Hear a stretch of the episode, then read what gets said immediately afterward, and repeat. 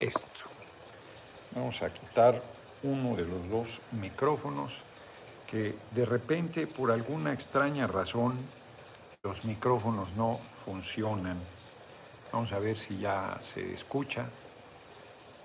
Acá se escucha bien, ¿no? En Facebook. Acá, ¿acá qué? Estamos contigo, sí. Pues ahora no veo comentarios. Entró un chingazo de comentarios, se cortó. Se cortó la señal. Eh, ya la restablecí, pero no veo no veo si está este, oyéndose ya para empezar a comentar en forma. Ahora son los de Facebook que no se escucha en YouTube, ya, ya debe escucharse. Eh, dice que vamos a tener que ir a la habitación a transmitir porque parece que no va a querer, este, no, no uso inbox, no sé ni qué sea eso. Díganme cómo anda el sonido en YouTube. Ya le quité el micrófono. Debería oírse, pero ahora no veo comentarios. Ahora no veo ni un comentario. Superchat. Ahí está ya. Ahí está ya. Ya aparecieron y desaparecieron. ¿Qué pasó ahí? Aparecieron y desaparecieron. No entiendo nada. ¿no? Escucho, te ves perfecto acá, pero no sé en YouTube porque se estaban quejando de que no se veía y, y ahora no aparecen los comentarios. No, bueno. No, bueno. ¿No? No aparece nada. No aparece nada. Y ahora que me mandó un mensaje no me dice nada y Emma tampoco da señales de vida. Así quiero saber si se oye YouTube porque me dice que no, me decían que no se oye y ahora no me aparecen los comentarios. No, no sé qué, qué sucedió, que no se ven. Deberían verse, pero no, no ahí están ya otra vez. No, eso fue hace rato. Ya se escucha perfecto. Muy bien. Bueno, pues vamos entrando ya. Ya resolvimos. Francamente yo no entiendo el misterio de estos micrófonos que todo mundo eh, comenta que se oye muy bien y de repente por alguna extraña razón no funciona. No, ya, ya, este, ya empezaron a aparecer comentarios. De repente apareció un chingazo de comentarios, luego ya no se ve nada. Está rarísimo porque pues, regularmente se quedan ahí y le puedes ir moviendo y ahora no, no veo nada. Es más, no he visto los. Ya entraron algunos superchats y no los vi. Eh, ¿Qué decían? Se oye bien. Sí, acá lo que pasa es que el micrófono de este lado está funcionando bien. Vamos a entrar ya en materia. Eh, Hoy, 7 de agosto, desde Bogotá, Colombia, desde el Hotel AF, HAB como abreviatura de habitación. Aquí estoy, un hotel muy agradable, la verdad, muy buena cocina, muy gentil, el personal. Era una casa de monjas, dos casas gemelas que se hicieron hotel, me decía una empleada que fue librería, además, este lugar un lugar muy agradable y desde aquí estamos transmitiendo después de terminar la ceremonia de posesión de Gustavo Petro. Un discurso muy fuerte, muy claro.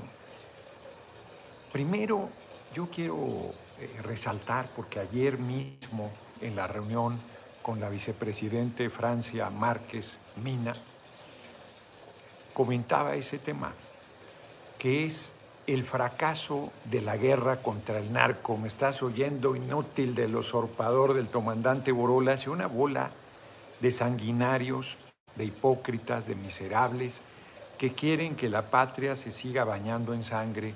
Además, siempre la inmensa mayoría de la gente que paga el pato es la más pobre. El pueblo pobre, sea como soldado, sea como carne de cañón del narco, sea como gente inocente, sean como migrantes, que hay un superchat.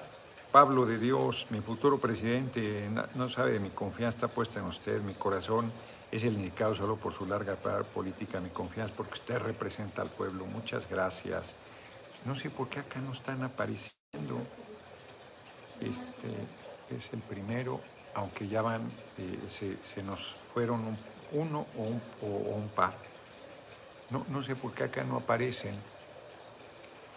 Eh, entonces, es un eh, razonamiento muy fuerte, un planteamiento muy poderoso porque está llamando la atención, además al mundo, a Estados Unidos, al mundo, a las economías poderosas que son los principales consumidores de droga del mundo. Estados Unidos y Europa son los grandes mercados de consumo de droga. Tú no has visto nadie hemos visto que se determine como un problema de salud público fuerte el consumo de drogas. ¿no?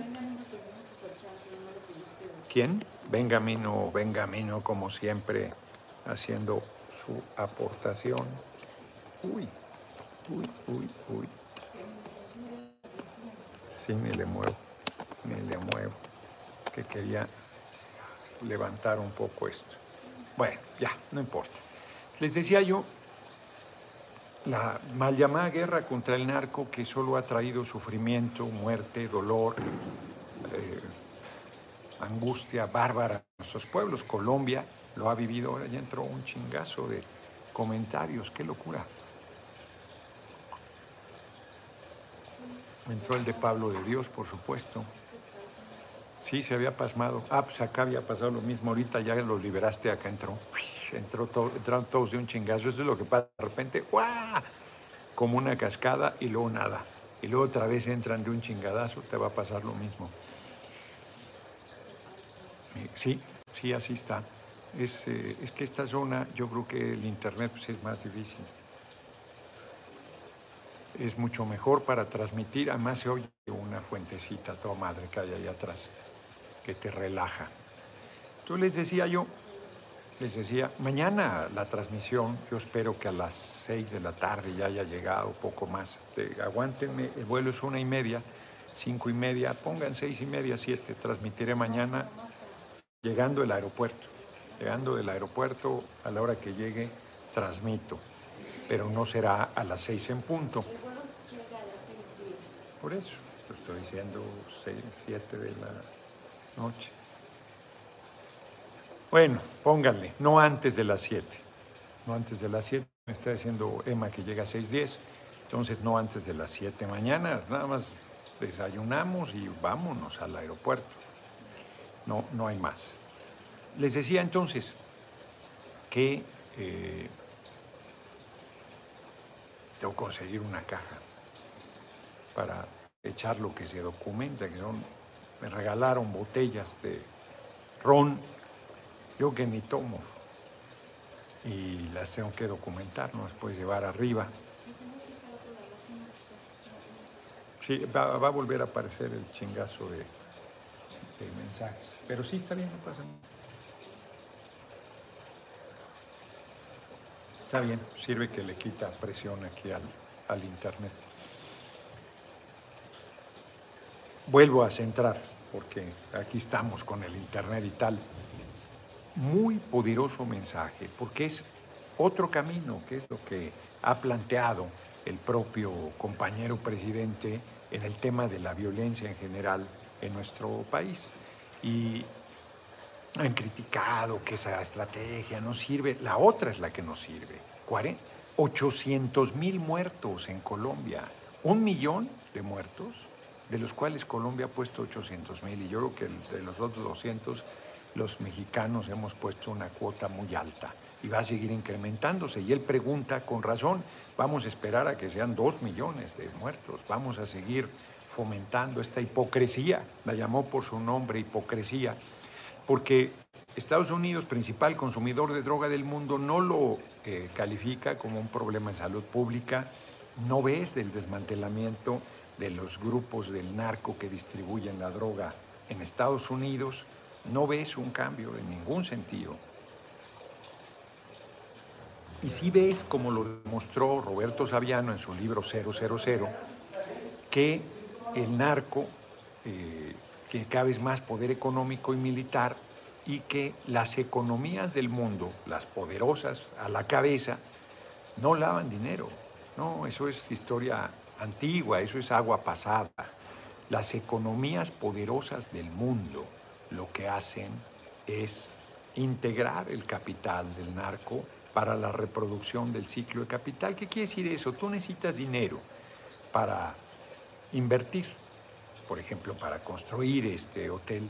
Necesitas un crédito, regularmente los empresarios, los emprendedores, pues no ponen el dinero de su bolsa, lo ponen, dejen antes que se me borren porque entraron dos superchats, entran de chingazo. Ricardo Payán Reyes, saludos compañero, nota en Durango, ya tienen un año sin atender a las personas CFE para hacer sus contratos, no se puede quejar la gente, pues en CFE voy a ver el tema. Basilio Velasco, nomás chequenme que sea cierto, hombre, porque Basilio Velasco, Noroña para presidente 2004-2030, el pueblo decide, Noroña es el siguiente para presidente Está bueno eso de Obrador, presidente Noroña, el siguiente. Miren, porque ya me pasó, me dijeron aquí que los eh,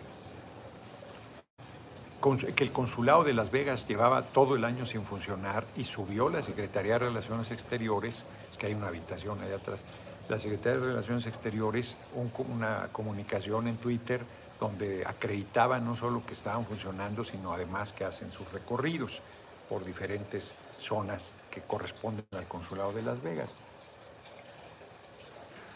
Entonces es muy importante que seamos muy precisos en la información y no hablemos eh, cosas eh, que no sean estrictamente ciertas y no se van a parecer a Jesús Lemos, que ayer se metieron a sabotear mi charla con los Jesús Lemos. No, pobre, está en peligro. Es un farsante, es un farsante.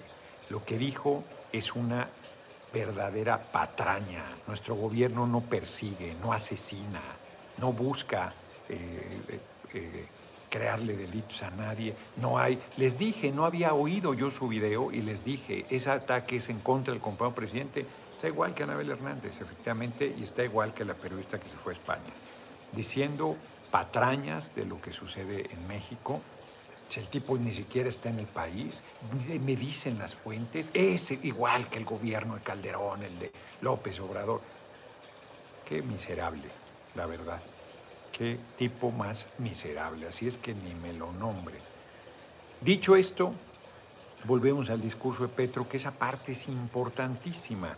Él plantea, yo creo, que eh, este tema de las energías limpias, que nadie estamos en desacuerdo, pero como bien comenta por un lado, aunque Colombia dejara de utilizar eh, combustible fósil, no, contribuiría nada a la humanidad, nada, porque son, eh, los he nombrado, Estados Unidos, China, eh, la Unión Europea con Alemania a la cabeza, este, Rusia, India, me falta alguno, los que tienen el 58% de la emisión del dióxido de carbono. México tiene poco menos del 2%. Entonces no, no es relevante, lo que es Colombia muchísimo menos. Pero yo insisto que el tránsito a la electricidad sin combustibles fósiles llevará 50 años y que está utilizando el gas, que es combustible fósil. Entonces ahí hay una una verdad a medias y hay una demagogia de las, del gran capital. Yo, a mí me gustó mucho el discurso de Petro, ¿eh? ¿No? a ver, o sea, la deuda social, la injusticia, la reforma tributaria, para no atorarme y, desviarme, ahorita vuelvo a eso, la reforma tributaria para que paguen más los que más tienen, tienen el 10% de la población de Colombia, tiene el 70% de los ingresos. Yo creo que en México el nivel de concentración de riqueza es mayor y de injusticia social peor, que es mucho decir, que es mucho decir. 16 mexicanos, tengo que actuar la cifra, no creo que haya modificado, creo que seguro se ha incrementado su fortuna. 16 mexicanos antes de que empezara nuestro gobierno concentraban 143 mil millones de dólares, 16 mexicanos, y eran 50 familias y muchos los que tenían más de 500 millones de dólares. Resulta que se sienten ofendidos porque el hijo mayor de José Ramón, del compañero presidente, estuvo en un hotel en Acapulco, en Acapulco, que hace mucho que dejó ser el lugar exclusivo de paseo de playa de la clase pudiente de México y del mundo, hace mucho, y que pagó 6 mil pesos. ¡Uy, qué barbaridad! O sea, son unos miserables, unos racistas y unos clasistas que creen que nosotros no merecemos, que, aquí no, yo debería estar transmitiendo desde señales de humo en, la calle, ¿no? Pidiendo, pegándome una nafra ahí de alguna vendedora de arepas. Pues no tienen vergüenza, la verdad. O sea, son de una miseria, de una ruindad, de, una, de un racismo y de un clasismo feroz, que piensan pues, que el pueblo debe seguir jodido y que no tiene derecho a nada. Es un hotel bastante razonable. Nos lo invitó el senador Pachón, un hombre surgido de la lucha campesina. No lo pagó el gobierno de Colombia, él lo cubrió. Ha sido muy generosos su asistente Julián, compañero en realidad, compañero de lucha Julián, súper generoso. Ayer lo comentaba, muy generosos. Nidia, que trabaja allá, salió, fíjense qué fuerte, Nidia salió por violencia doméstica. Vivía con un magistrado y el tipo era terrible, terrible, terrible, terrible. Entonces lleva cuatro años en México, trabaja ahí en la, en la Cámara y ella fue el puente para esta invitación. Estoy muy agradecido. Entonces, eh, les decía yo, el discurso muy fuerte, planteando que ellos no pueden, aunque dejaran de usar eh, combustible fósil, pues no tendría una repercusión importante para la humanidad, pero sí pueden salvar el pulmón, la eh, Amazonia, la, zona que le toca, porque Brasil tiene una parte, Venezuela tiene una parte, Colombia tiene una parte. Entonces pedía ayuda de los fondos que supuestamente hay para eso y que no llegan nunca. Entonces él dice, pues que los fondos lleguen.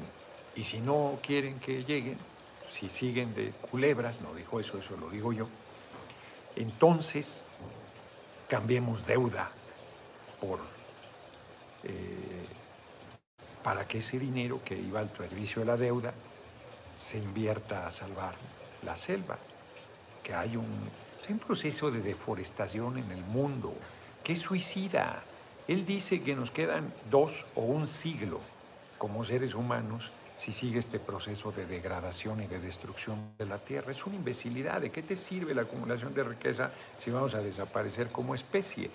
Y habrá quien diga, bueno, a mí no me tocará, yo disfruto ahorita de que se arreglen los que vienen. Es absurdo porque hoy mismo, o sea, tú vas a la montaña y está, un pendejo ahí sacándole dinero a la gente, pero no cuida nada. O sea, sigue avanzando la destrucción en el Tepoztlán, que sigue avanzando la mancha urbana, porque sigue este, depredándose, sigue deforestándose, entonces cada vez llueve menos, cada vez hay menos agua, cada vez tenemos más ese círculo vicioso. Y así es en general. O sea, el narco está, el narco, que ahora se mete en todo, está en, la deforestación, en la tala bárbara de las zonas boscosas del Estado de México, de Morelos, de Michoacán, de todos los lugares del país, de seguro del mundo, de Colombia, con un daño infame. tenemos que parar esa visión eh, de que el desarrollo económico es la acumulación y es la destrucción del ser humano y del planeta, porque condenas a la inmensa mayoría de la gente a una miseria brutal, comer una vez al día o menos, un hambre y a un sufrimiento brutal, y unos cuantos tienen todo y más, absurdamente, neciamente, por este sistema económico, no por maldad, o sea, yo no he tratado a Carlos Slim. Y no tengo la menor duda que como ser humano no traté a Salinas Pliego, no traté, platiqué una vez con él. y me, me, cayó bien, la verdad. Me, pareció una persona con la que podías intercambiar puntos de vista sin aburrirte. Este, no es un tema de maldad personal. Así funciona el sistema. Pues tenemos que cambiar el sistema económico. Si no cambiamos el sistema económico, no cambiamos nada. Él planteó una serie de temas importantísimos en la reforma tributaria, no sé qué cálculos haya hecho, para mejorar pensiones, para mejorar salarios, para mejorar condiciones de vida de la gente. Eso tenemos que hacerlo.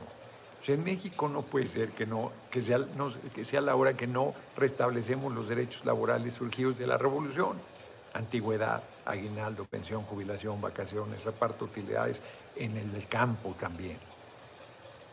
Que no hagamos empresas sociales que no tengamos una visión diferente, que no produzcamos sus propios alimentos, lo planteó Petro, ser autosuficientes en materia alimentaria, tener una tierra pródiga aquí en Colombia. Entonces, requieres de un cambio absoluto.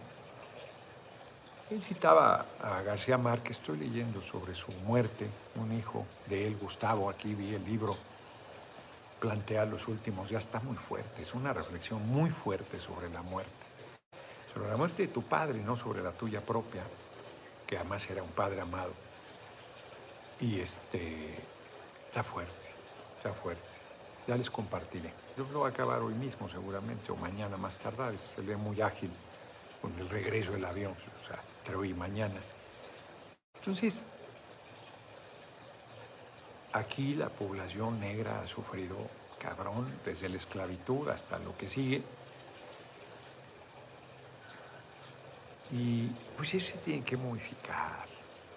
Qué bien que se está dando este proceso de eh, liderazgos del pueblo que van a sufrir aquí como en México una ofensiva de mentira, de calumnia, de difamación, de intriga, de distorsión, bueno, a Francia, la vicepresidente Francia Márquez, una, vi una entrevista, un pedacito, vivir sabroso, que es que la gente sea feliz, ¿no? es la manera caribeña de decir, la gente sea feliz. Vivir sabroso. Y entonces le decía a la conductora, ah, pues como vas a vivir en la Casa Nariño, que es como la residencia oficial de los Pinos, a la vez el Palacio Ovino, ahí es todo. Eh, pues ya estaban jodiendo, ¿no? Con eso. Bolívar vivió en lo que es la Cancillería. Pues digo así porque está de la Plaza Nariño, pero yo creo que está hacia allá. Eh, eh, cuando fui diputado la vez pasada, me, me, hicieron el enorme honor de permitirme el acceso, así como en Palacio Nacional están las habitaciones de Juárez, que no eran exactamente esas, son recreadas, pero sí con el mobiliario, en el caso de Bolívar es la, recámara de donde lo, se escapó cuando lo iban a asesinar, que lo salvó la libertadora del libertador Manuela Sáenz. Larga vida Manuela Sáenz, una gigante. yo decía giganta, pero me criticaron y tienen razón, porque la E es correcta, aplica para ambos géneros, por más que algunas feministas se molesten. La libertadora del libertador. Entonces tuve oportunidad, pero la Casa Nariño, que es la pues, Palacio de Gobierno de Residencia Oficial, eh, pues ahí va a vivir la vicepresidente también. Entonces, ah, pues ya vas a vivir ahí ya, como los cretinos de la derecha. Prefiere un palacio, a una que no tienen vergüenza, deberían ir. Sí, lo conocen además porque ahí iban de lambiscones. Quien no conoce Los Pinos debe ir, debe ir. Vayan a ver la casa de Miguel Alemán y las varias mansiones que hay ahí. Ruiz Cortines, que era muy honrado. Ahí está la casa de Ruiz Cortines, una parte es la tienda Funar. Está la casa de Miguel de la Madrid, que es de un mal gusto subido. Las disque cabañas de Fox, que no le pareció, le parecía mucho, pues, le todo eso y aparte lo que se construyó de un mal gusto feroz. Eh, está la casa del general Lázaro Cárdenas, que fue la primera y debió haber sido la única, la residencia oficial. Está No sé si López Mateos hizo una también. Son varias, ¿eh? es un conjunto. Es un conjunto de residencias, de mansiones. Y la de Alemán es una majadería.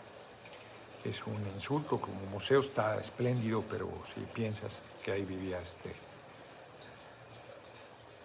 personaje, está cabrón.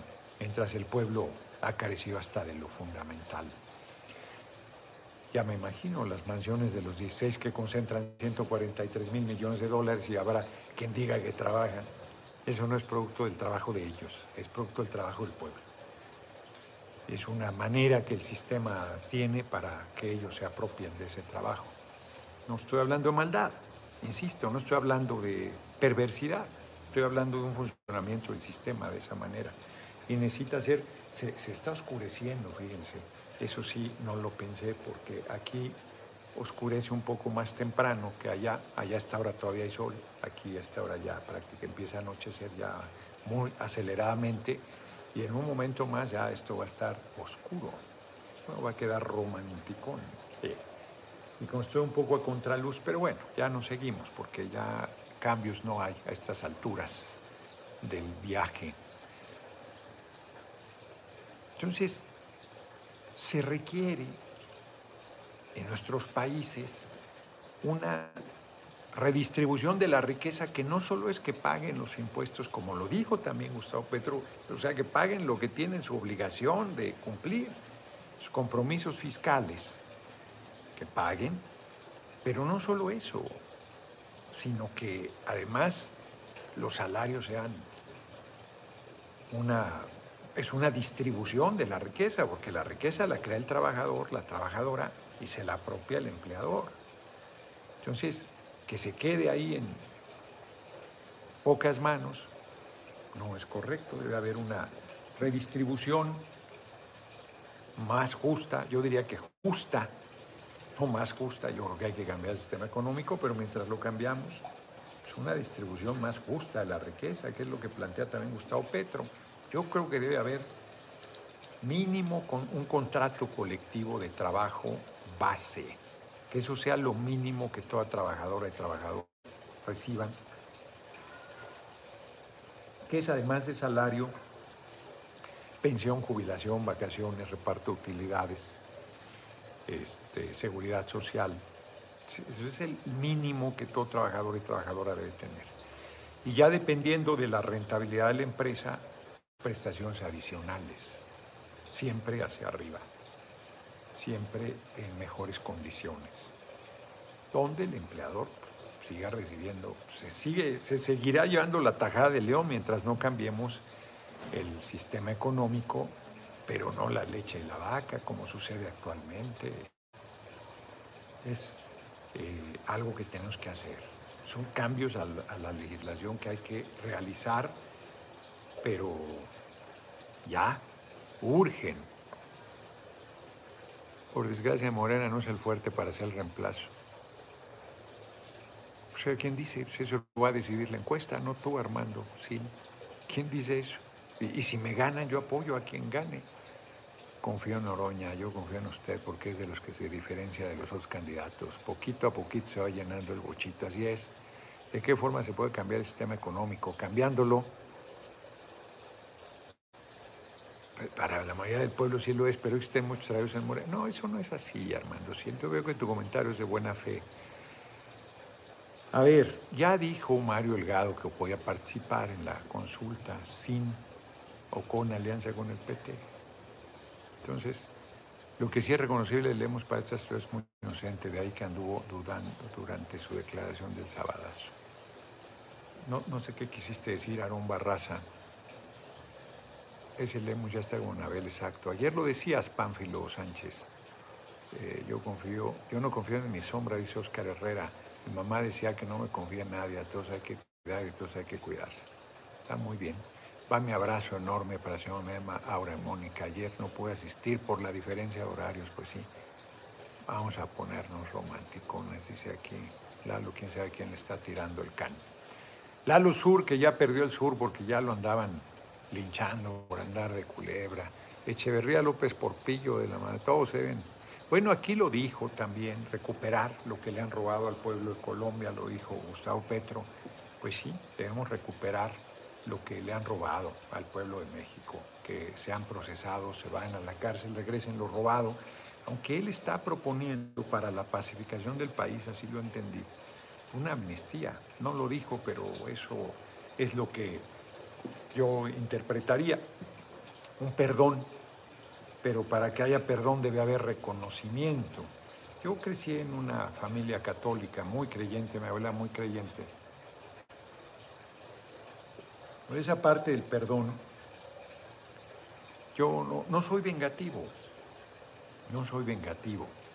Mucho más que el compañero presidente, mi fuerte no es la venganza. Pero me parece que justicia no es venganza. Y creo que la impunidad seguirá reinando en México y en el mundo si no hay justicia. Y, la derecha es muy miserable porque, te, bueno, pues ahí está Madero, hombre. Madero, buen hombre, un buen ser humano, un hombre que amaba al pueblo, que odiaba la injusticia, que de buena fe quiso hacer las cosas y no le dieron chance ni de montar a su caballo. Al año tres meses lo tiró un golpe militar y lo asesinaron. Habiendo firmado la renuncia, ya se habían deshecho de él, políticamente hablando, y a pesar de eso, eh, él sabía que si le entregaban la renuncia a Victoriano Huerta, sería asesinado. Y, y las curan que lo había él nombrado secretario de Relaciones Exteriores, pero más tardó en recibir la renuncia que se le entregara a Huerta y que en ese momento selló el destino de Madero y del vicepresidente Pino Suárez, que fueron asesinados ambos.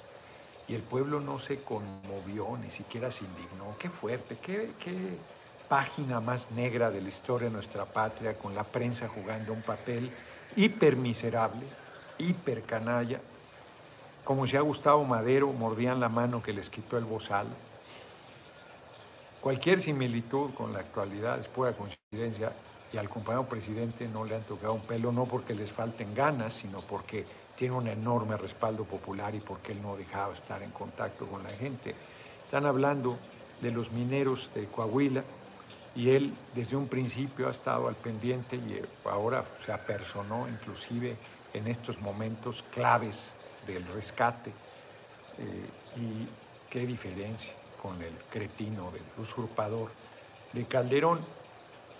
Son unas lacras eh, hipócritas, la hipocresía es su divisa, es su moral, no, tienen doble moral, no tienen moral, son miserables, reitero, racistas, clasistas, infames, y pues hay todavía un sector del pueblo que se los cree, afortunadamente cada vez menos. Vi el término delfindia, que mm, de verdad misérrimos. Les puedo decir peor, pero no lo haré porque distorsionan y tergiversan y se van por las ramas, pero son verdaderamente indignos, más cobardemente desde el anonimato, o sea, si eso no es racismo, delfindia. Si eso no es un acto de cobardía, un acto yo ayer con la vicepresidente Francia Márquez Mina, el intercambio, ella fue, es muy digna, muy firme. Yo le, soy un igualado, le hablo de tú a todo mundo. Yo le, le aclaré desde un principio, le dije al compañero presidente López Obrador, le hablo de tú. Le hablo de tú a todo mundo. Le hablo de tú a mi abuela con la que crecí. Soy muy igualado, pero no soy irrespetuoso. Que tú un honor que nos recibas, un orgullo y simboliza tu llegada a la vicepresidencia un mensaje poderosísimo, poderosísimo de igualdad, de dignidad, no solo entre las mujeres y los hombres, sino con eh, quienes han sido siempre discriminados, como son los eh, pobladores de origen africano, negros como se les dice. Comentaba ella ayer, ya no lo platiqué por toda la distracción que me estuvieron haciendo, qué fuerte comentario, porque llegamos a un evento que había. De ahí nos fuimos a una oficinita donde platicamos con ella, ahí mismo en ese lugar. Y la verdad es que decía ella, mi gente. Para decir mi gente era, es como decir en mi colonia, hombre, mis, amigos de la infancia, mi familia, mis amigos, eh, eh, mis compañeros de la universidad, me dicen, es que estoy loco, que cómo se me ocurre pensar que puedo ser presidente así, le decían a Francia, mi raza, me decía que estaba yo loca, que cómo iba a ser candidata a la vicepresidencia, que eso no, no era serio, que eso no era posible. ¿Cómo se le ocurre a una hija, a un hijo del pueblo pensar que puede conducir al pueblo? Cuando ha demostrado en la lucha social ese liderazgo, cuando ha demostrado en el compromiso, en la preparación, en la entrega, que en el corazón lo ha puesto en el centro de toda disputa como escudo de la lucha y de la patria, del pueblo de carne y hueso, del pueblo que sufría algún atropello, alguna injusticia y que la sigue sufriendo. Qué fuerte me pareció su comentario. Todo esto lo estoy diciendo yo, ya lo único que dijo es que su, su propia raza le decía que estaba loca. Como a Mohamed Ali, que le decían que era un bocón, que el campeón del mundo, ese muchachito pendejo. ¿no? no decían así, pero eso decían, el campeón del mundo lo va a noquear. No llega ni al segundo round. Tráguense sus palabras, les dijo Mohamed Ali, al derrotar por abandono a Sonny. Eso podía haberles dicho Francia, Márquez, Mena, tráguense sus palabras. Y en vez de eso les tiende la mano y les dice, vamos a continuar la lucha, vamos a lograr igualdad. Como mujer, afro, la de violencia, la de discriminación. Griffin, el que escribió Negro como yo, se los he platicado, lo vamos a publicar en el Consejo Editorial de la Cámara, decía, pues el hombre se pinta de blanco para, porque le decían los negros, no, no, pues, no puedes entenderte, es que ponerte en tus zapatos se pinta con rayos ultravioleta y decía, si me preguntan quién soy, yo voy a decir quién soy y que estoy haciendo esta experiencia. Y le decía, estás bien pendejo, nadie te va a preguntar. Si eres negro, no importas. Puedes tener 70 años y te dicen, muchacho, oye, muchacho, ten, guárdame estos bultos en el carro. A ver, carga esto, muchacho. Aunque tengas 80 años, aunque seas un doctorado. Doctor King, golpazo, solo por tener otro color de piel, más oscuro. Qué fuerte. En pleno siglo XXI, qué fuerte que siga habiendo gente que piensa que vale más por ser más pálido, que gente que piensa que vale más porque le cuelga el tilín y que discrimina, que abusa, que atropella, que acosa, que violenta a las mujeres. Pero toda esa injusticia no se va a modificar. En el fondo, vamos a avanzar, pero no se va a modificar si no cambiamos el sistema económico, porque las bases de este sistema económico están eh, eh, cimentadas en esta discriminación, en los roles sexuales, en la familia, como una forma de reproducción de sometimiento fuerte. Porque, o sea, vamos a hablar de eh, la idea romántica de la familia. Yo no había visto la película de Elton John. ¿Qué nivel de sufrimiento más cabrón tuvo ese hombre? Por un padre no amoroso que, quién sabe, él también traería sus propias heridas. Una madre no menos desapegada. La abuela era un poco ahí quien lo salvaba. Y además gay, o sea, cuando el diferente es tan atacado, tan perseguido, tan acosado, tan descalificado, tan vituperado. No me pasó desapercibido, está ardido. ¿Qué tipejo es Monero Hernández? Lo que tiene de buen caricaturista lo tiene de miserable ser humano. ¿Qué tipejo es? ¿No? Pues se burla de Mayer, es un tipejo igual que él, igual que él, nomás que Mayer es de derecha y este se las da de izquierda, no tiene ninguna calidad humana, no tiene ninguna sensibilidad de compañerismo elemental. Llora supuestamente la muerte de Helguera, pero es un hipócrita, porque, o sea, si tienes ese comportamiento miserable con compañeros, no le aprendiste nada, nada. O sea, es un... No lo conozco, ni, tengo ningún interés en conocerlo, ningún interés, burlándose de mi aspiración, con queriéndome comparar con Mayer. Tomo nota, con puntual, y no soy rencoroso, tipejo, pero lo comento porque se dicen compañeros, así como los de Francia. Márquez. Se dicen compañeros y en realidad te desalientan, en realidad te meten el pie, en realidad quisieran que fracasaras, porque tu triunfo demuestra su tamaño, porque tu éxito, hoy todo el mundo la persigue, se quiere tomar fotos y la chingada, pero ayer les valía madre porque es negra, como Evo Morales, que indígena, que dormía a la intemperie, que siendo presidente vio su primer película. Yo por eso digo, debe haber un cine en todas las comunidades, en todos los pueblos. No puede ser que la gente no tenga acceso a esa forma de arte. La lectura, por supuesto que hay que promover la lectura. El cine no es menos importante.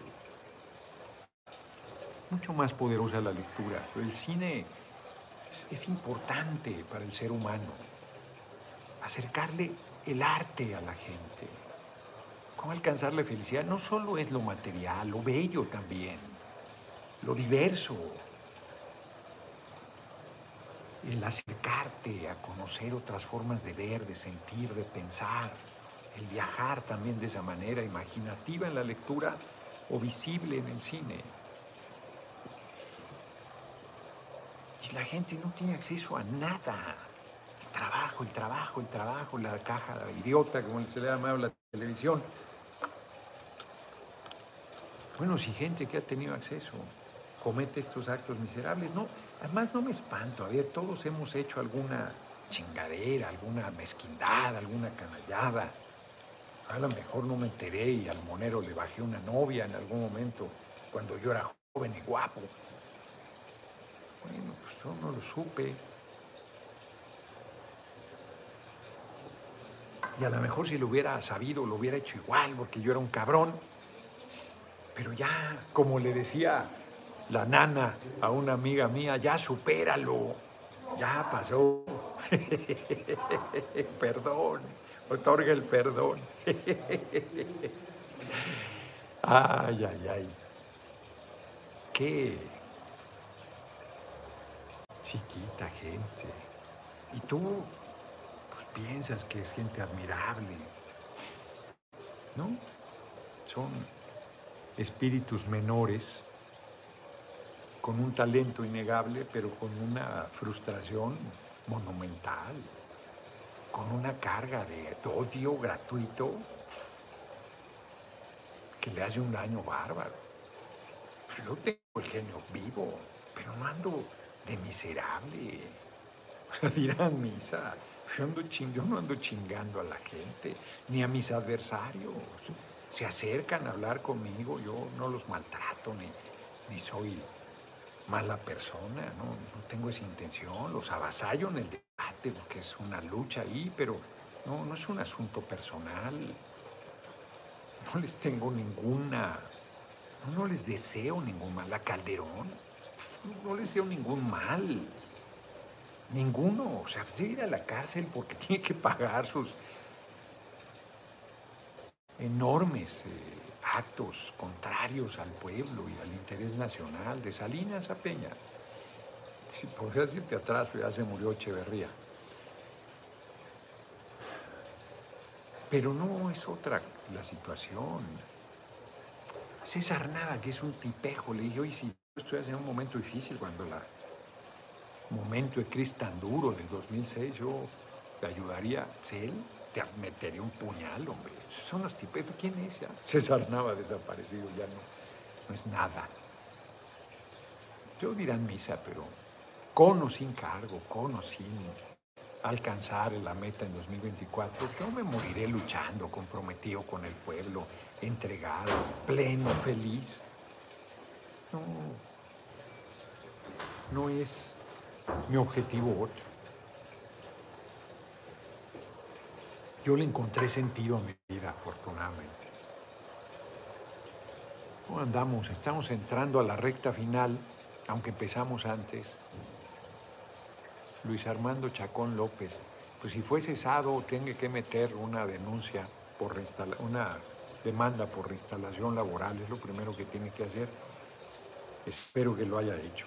Y tiene mi número, tengo como más de medio centenar de llamadas este, sin contestar. Acá no, no he, desde el viernes en la noche, no, no he eh, tomado ni una llamada. Ah, iba a checar, pero no, no se pueden ver los números aparecen.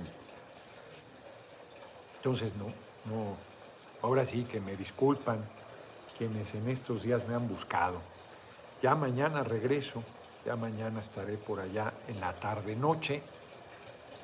Por acá se ve mejor, así ya no me va contraluz desde esta distancia. Como se fue Emma, pues no les puedo leer las efemérides. No traje el otro teléfono. Entonces, pues estoy bien, estoy contento, estoy, fue,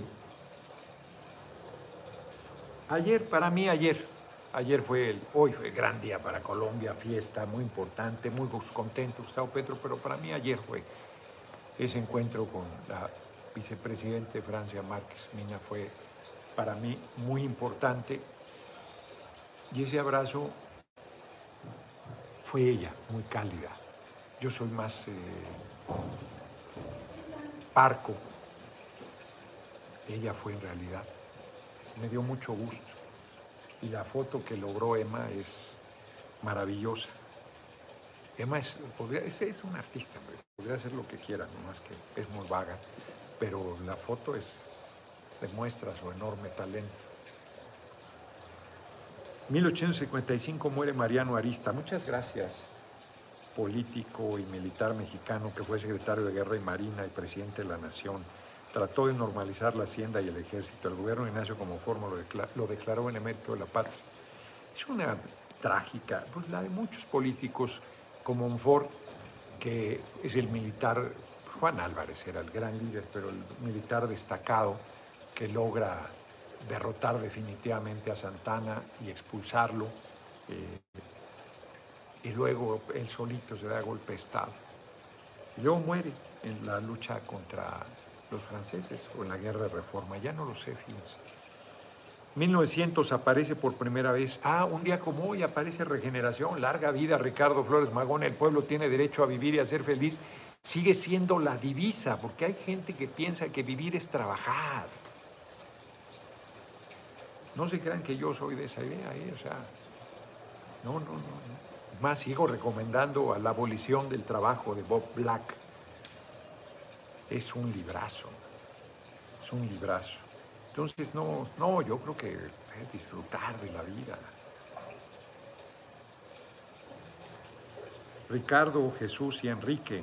No está aquí Enrique. Enrique, el más pequeño, también participaba en regeneración pues de hecho fue el que estaba libre cuando, cuando muere la mamá, Margarita Magón. Este, pues un día como hoy aparece por primera regeneración. En realidad ellos estudian derecho, Jesús y Ricardo, y denunciaban las injusticias, las tropelías del Poder Judicial. Hoy tendrían para ser enciclopedias, pero llegaron a la conclusión obvia de que el problema era el gobierno de Porfirio Díaz y no el Poder Judicial, porque Porfirio Díaz era el que decidía todo, todo. Ya a esas alturas, 1900, todavía le quedaron 10 años de dictadura.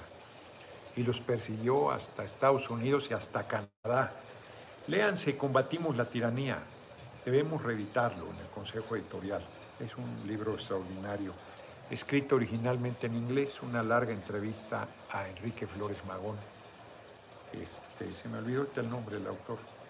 1927 nace Guadalupe Álvarez Navega, reconocida por la UNESCO por impulsar la educación para la niñez discapacitada. Miren, tenemos la, educación tenemos que cambiarla. Sí es un gran, eh, plantea eh, Petro además de la reforma eh, este, fiscal, reforma educativa, reforma, todo el apoyo al campo, planteó varios compromisos. Hay que revolucionar la educación. No, como está no sirve. Como está no sirve. No sé, todavía no nombran quién va a ser la nueva secretaria de Educación, ¿no? Qué rabiosos están contra el FINA, saben que les va a ganar. Porque además la derecha va dividida. El PRI lleva a su candidata, el PAN lleva un tipejo, misógino, golpeador, ese sí, eh, violentador, terrible, exalcalde de Whisky Lucan, paneaguado ese. Y en 1974 una grande, en un accidente, hay quien piensa que se suicidó. Rosario Castellanos Figueroa, escritora y diplomática, una de las más grandes literatas mexicanas del siglo XX. Es una chingona, Rosario Castellanos. Muchísimas gracias. Una gran, gran escritora. Los 21 del 21 trae eh, un libro de Balún Canán, muy, muy extraordinario libro. Diplomática, una mujer excepcional de Comitán, Comitán, Chiapas. Es un día como hoy muere. Al servicio, el servicio exterior, si mal no recuerdo, el diputado en una encuesta en 30 minutos ya va rebasando con 50%. Aunque decía Vero Islas que ayer iba ganando una y que la voltearon las últimas dos horas en favor de Brad. Yo, miren, yo ni sudo ni me acongojo porque todos esos sondeos yo no mando a nadie a votar, no tengo un equipo, no tengo recursos, no tengo nada. Entonces eso se resuelve de manera natural. La decisión, la encuesta, pues no. Yo creo que el dinero va a pesar, pero no va a ser definitivo.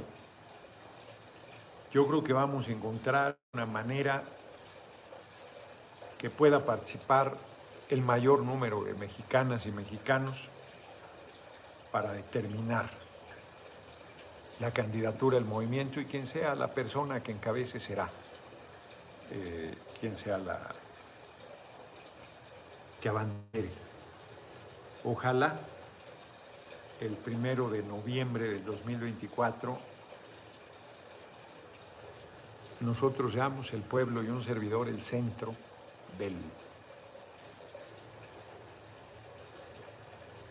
segundo movimiento de esta cuarta transformación que profundice hasta su raíz, que radique la injusticia social y que construya el camino para una nueva forma de relación entre los seres humanos, donde lo más importante sea la vida, la del ser humano, la de la naturaleza, la del planeta, lo más importante. En perfecto equilibrio y donde todo mundo pueda construir su propio camino en la búsqueda de la felicidad. Nos quedan seis minutos, pero yo creo que le dejamos ahí, empezamos antes. Mañana eh, les recuerdo a los que entraron después. Yo viajo a la una y media de la tarde, son cuatro horas de vuelo. No sé por qué dijo que llegamos seis y diez, deberíamos llegar cinco y media, pero bueno, seis y diez. Y luego, eh, en lo que sale la maleta, porque tenemos que documentar una por los líquidos, me regalaron varios rones. Eh,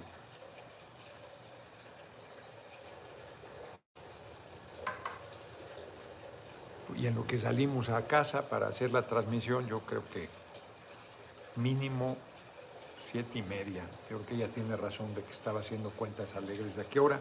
Les agradezco mucho a los que cooperaron hoy, 865. Seguro pasé, pasaron algunos superchats, porque dentro de las fallas que hoy tuvo el Internet fue que no aparecían los comentarios. No estuve leyendo casi nada aquí de YouTube porque no aparecen y de repente aparecen de un chingadazo. Pues sí, que así sea, Rosa Blanco. Entonces nos vemos mañana. Les agradezco muchísimo a todas y todos. Gabo y Mercedes, una despedida, ese libro de Rodrigo García, dije Gustavo, en realidad fue el otro hijo, Rodrigo, el que lo escribió, que es cineasta. Terminé Orillas del Mar, de Abdurazak, es que los tengo aquí abajo, eh, Gurna. Es muy buen escritor. El final, no estoy seguro que me haya gustado. o sea, es muy buen escritor. Sí vale la pena el libro. Este, compré La mujer del prójimo de Guy Talese y me regaló Julián la historia de Colombia y sus oligarquías de Antonio Caballero. Por primera vez en 200 años la oligarquía no gobernará Colombia. Por primera vez. No solo un hombre de izquierda, la oligarquía. Siempre la derecha y además la oligarquía. Gobernó Colombia a través de sus gerentes. Hoy por primera vez un hombre y una mujer surgidos del corazón del pueblo tienen ese enorme honor, esa gran responsabilidad. Así que este, estoy muy contento, estoy muy contento, estoy muy agradecido. Colombia no usa cubrebocas desde hace dos meses. Ya, que, de veras, fíjense, no hay vuelta de hoja, mi gran diputado Noroña, al Palacio Nacional. Fíjense qué fuerte lo que les voy a decir. De repente, yo que no lo uso, de repente busco si traigo el chingado cubrebocas, que voy a salir si algún Nada, aquí nadie te lo pide, ya la vida normal, en todo. Aquí ya volvería yo a mi consumismo. Puedes ir a las librerías sin nadie que te moleste con la tontería del cubrebocas. Hay gente que lo sigue usando, sí hay. Muy pocas hay su, su asunto, su derecho, su miedo, su neura, su visión. Pero que te obliguen, ya, basta. Compañero López Gatel, ya basta. Compañero secretario Alcocer, ya basta. Compañero presidente, ya es voluntario, pues que sea voluntario. Estamos con, con, las escuelas y las cuotas que son voluntarias y siguen chingando a la gente que tienen que pagarlas. Ya, voluntario es voluntario. Nada forzado. Nos vemos, vean 58, 58, nos queda un segundo, vamos a aprovecharlo. Nos vemos mañana, nos vemos mañana, mañana desde México, lindo y querido. Si muero lejos de ti, yo creo que eso no sucederá.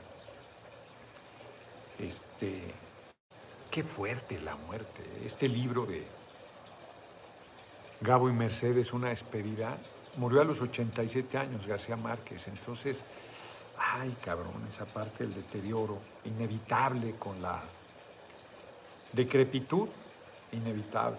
Bueno, hay quien muere entero, no fue el caso de García Márquez. Pues mi hermanita María Fernanda Campa Uranga nunca recobró la conciencia.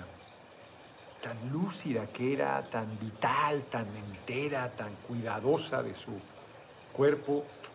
No sabes, no sabes. Digo, uno debe hacer todo lo posible, pero no sabes cómo terminarán tus días, que eso es inevitable.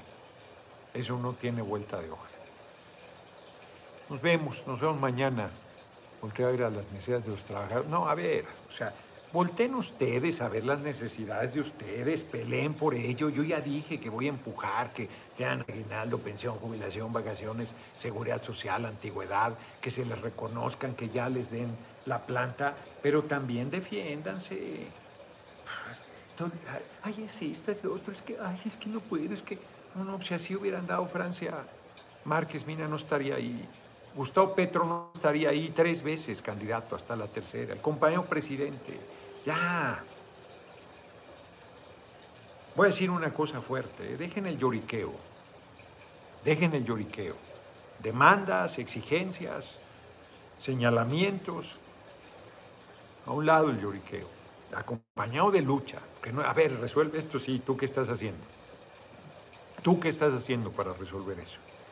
Dime qué estás haciendo y yo de inmediato asumo el compromiso, el respaldo. Nos vemos, ya nos pasamos un minuto. Eh, no tienes competencia y tengo, son muy, muy, muy buenos compañeros. Muy buenos compañeros quienes también aspiran. Y compañera, que hay una compañera y compañeros. Nos vemos. Larga vida al pueblo de Colombia. Larga vida al pueblo afro colombiano, y afromexicano y el pueblo de África y a los pueblos todos, a los pueblos indígenas y a, los pueblos del mundo. Larga vida.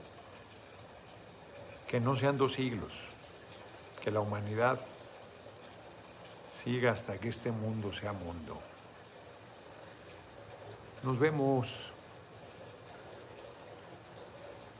Guerra psicológica.